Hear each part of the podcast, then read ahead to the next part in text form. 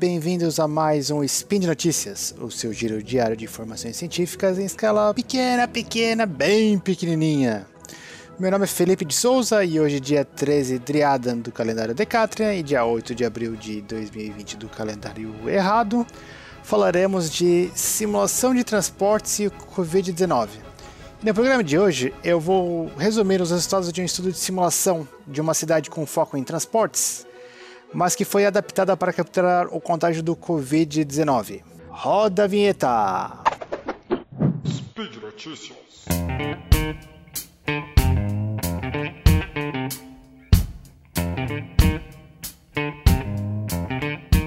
Essa primeira notícia traz da utilização de ferramentas de análise de mobilidade urbana para prever como o Covid-19 se espalha em uma cidade. Já parou para imaginar como se tenta prever qual será a demanda por transporte público ou congestionamento, entre outros, daqui a cinco anos na, na sua cidade? Em geral, isso é um resultado de decisões das atividades, guarde esse termo, de todas as pessoas em uma cidade. Uma pessoa realiza várias atividades ao dia, como ir ao trabalho, praticar esportes, realizar compras e voltar para casa e, e voltar para casa. E para realizar essas atividades, ela tem que se deslocar entre os locais dessas atividades. Sabendo o local dessa atividade, essa pessoa talvez decide que modo de transporte ela usa e por aí vai. Toda pessoa planeja as atividades ao longo do dia levando em considerações possíveis locais para essas atividades e o modo, e o, e o modo de transporte disponíveis. Então, por exemplo, para ir na academia, talvez você tenha várias opções. Muito embora você geralmente vai na mesma academia, mas você escolhe o local da academia baseado, enfim, o, o que seria mais conveniente para você, ao modo de transporte que você tem. Então, assim, se você vai de carro, você pode utilizar o, o teu carro para ir a um determinado local. A certa academia talvez seja mais conveniente e talvez você escolheria uma mais próxima de casa, que você pode ir a pé se você não, não vai de carro. Com base nessa ideia de que a utilização do sistema de transportes é o resultado das atividades cotidianas, muitos grupos de pesquisas e agências de trânsito utilizam um modelo de transportes baseado em atividade para analisar o sistema de transportes. O que quer dizer isso? A grosso modo, e bem a grosso modo, é ter uma simulação de uma cidade, tipo um SimCity, em que existem pessoas ou agentes dentro dessa simulação. Esses agentes têm um local de residência, têm um local de trabalho, e talvez um local onde ele estuda, ou ela, né? E entre outros, e todos os dias esse agente toma decisões de onde serão suas atividades, como por exemplo, ir à academia, ao supermercado, além do, do local de trabalho que geralmente é fixo ou de estudo. É, então eu tenho que decidir onde serão realizadas e como vai se deslocar para cada uma dessas atividades. Enfim, a ideia desses modelos é ver como que a cidade funciona, como que as pessoas tomam essas decisões, então a gente pode ver qual, qual será o efeito de transporte público e etc. Então essas ferramentas têm, têm foco em transporte público. Pois bem, uh, perceberam que as pessoas vão ao trabalho, podem pegar o transporte público e podem fazer compras, e esses são os locais típicos de infecções, infecções pela Covid-19? Um grupo de pesquisa alemão utilizou a ferramenta de simulação que tem um foco em transportes e adaptou para também levar em consideração a transmissão do Covid-19 entre esses agentes na simulação, que realizam atividades, etc. A ideia é que a cada vez que duas, dois agentes se encontram, seja no transporte público, no trabalho e em casa, essa, essa pessoa, uma das pessoas né, será infectada com base numa probabilidade é, proporcional ao tempo de exposição e a proximidade que teve com outra pessoa. Aí essa pessoa infectada continua na simulação, ela possivelmente é, mora com mais duas ou três pessoas em casa, então tem, tem vários agentes na mesma residência. Esse, enfim, esse software tenta replicar o que acontece nas cidades é, de fato, né? Eles podem infectar as, as, as, outras pessoas em casa e possivelmente vão, vão trabalhar no dia seguinte, pode infectar outras pessoas no trabalho e por aí vai. Então, rodando essa simulação por múltiplos dias, dá para estimar qual será o número de infecções na cidade ao longo do tempo e é, onde essas infecções ocorrem e simular casos hipotéticos. Por exemplo, e se as pessoas não vão ao trabalho? E se as pessoas não utilizam o transporte público? E se as pessoas não utilizam o transporte público e não vão ao trabalho? E por aí vai. Então, o que, que eles colocaram na, qual que foram as premissas da simulação? Eles a, a simulação de cada pessoa leva em consideração as características do Covid-19.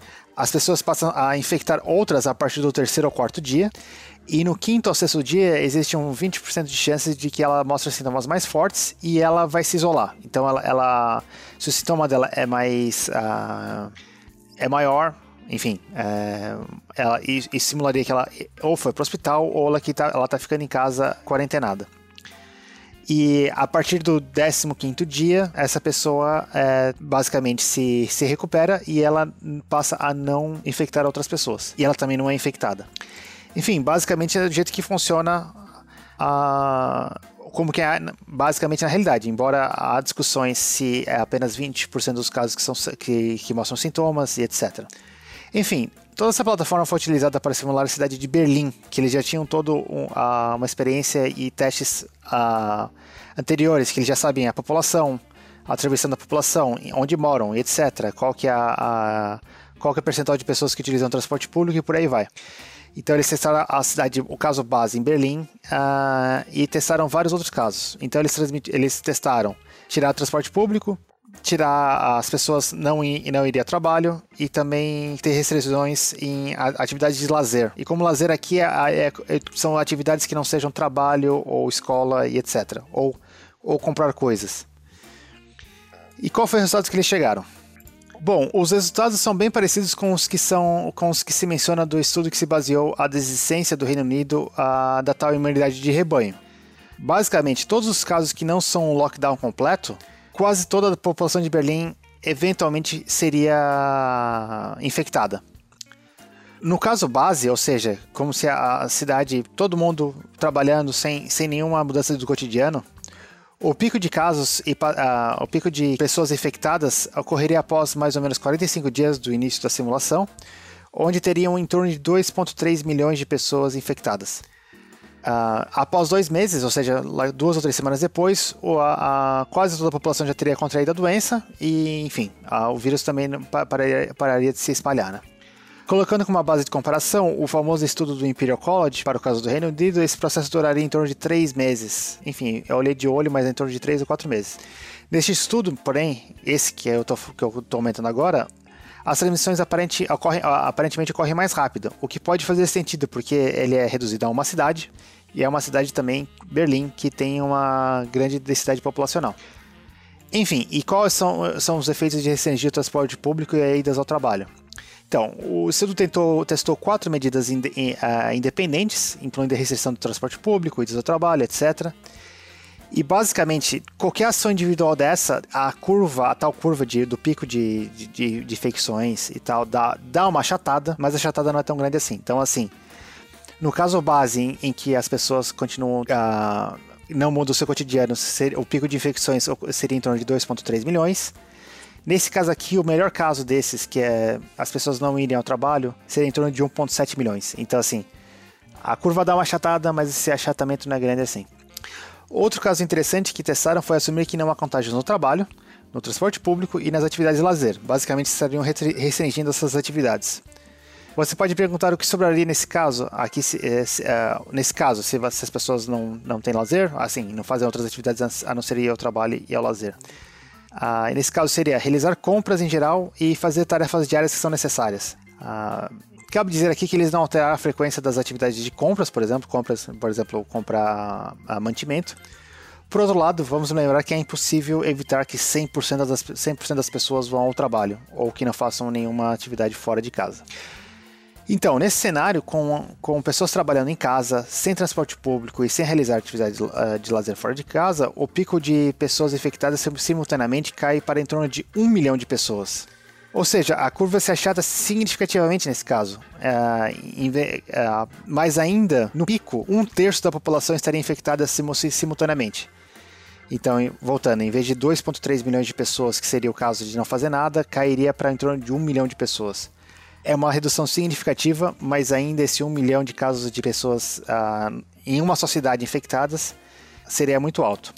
Por último, testou-se o lockdown completo. Esse, nesse caso, ainda, uh, ou seja, as pessoas não saem de casa. E nesse caso, ainda um crescimento do número de casos logo após a implementação, porque o vírus estaria no período de incubação. E pessoas ainda pode, pode, poderiam, infectar outro, poderiam infectar outros membros da família. No entanto, logo após isso, há uma queda relativamente rápida no número de pessoas infectadas, de número infectadas. Esse é o único cenário em que há uma boa porção da população que não seria infectada, no caso da população de Berlim. E tudo depender, dependeria de quando a tal medida seria implementada. Então, assim, se, se realizada agora, possivelmente a, a, a poucas pessoas seriam infectadas, ou se for daqui quando já talvez 15% da população já, se já infectou, esse número seria um pouquinho, um pouquinho maior do que 15% da população. Então, qual é a conclusão desse estudo? A conclusão desse estudo é bem parecida com o que se vem repetindo nos últimos dias. Estou gravando esse áudio aqui no dia 28 de março de 2020. A estratégia de mitigação deve levar à superlotação dos hospitais. A, a de mitigação, nesse caso, seria restringir transporte público ou, ou, ida, ou, ida, ou ida, idas ao trabalho. Ah, na estratégia de, de, mitigação de maior sucesso, ainda teria 800 mil pessoas infectadas simultaneamente, o que daria aproximadamente em torno de 80 mil camas de hospitais necessárias para o caso de Berlim, o que é ainda quatro vezes o número de leitos daquela cidade. E vamos lembrar que é Berlim, uma cidade, enfim, uma capital de um país rico e que tem bom, uh, boa cobertura hospitalar. Os autores sugerem que o fato de lockdown completo seria. É, é, sugerem que o lockdown completo seria a única estratégia definitiva e efetiva, ainda que eles reconhecem que essa solução é difícil de ser implementada na prática. Eles sugerem que qualquer estratégia tem que ser executada de modo, é, de modo a evitar que exceda a capacidade hospitalar, que é uma coisa que tem sido repetido uh, bastante. E por último, cabe notar aqui que não considera a possibilidade de isolar pessoas com base em frequentes testes, como no caso da Coreia do Sul. Além disso, ou seja, é uma limitação desse trabalho. Além disso, cabe também lembrar que eles realizam os estudos com base em números confirmados de casos. Há uma grande discussão que o número de casos pode ser significativamente maior, uh, maior do que a gente observa, então Agora, no dia 28 de fevereiro, de 28 de março, existem 600 mil casos, um pouquinho mais de 600 mil casos confirmados.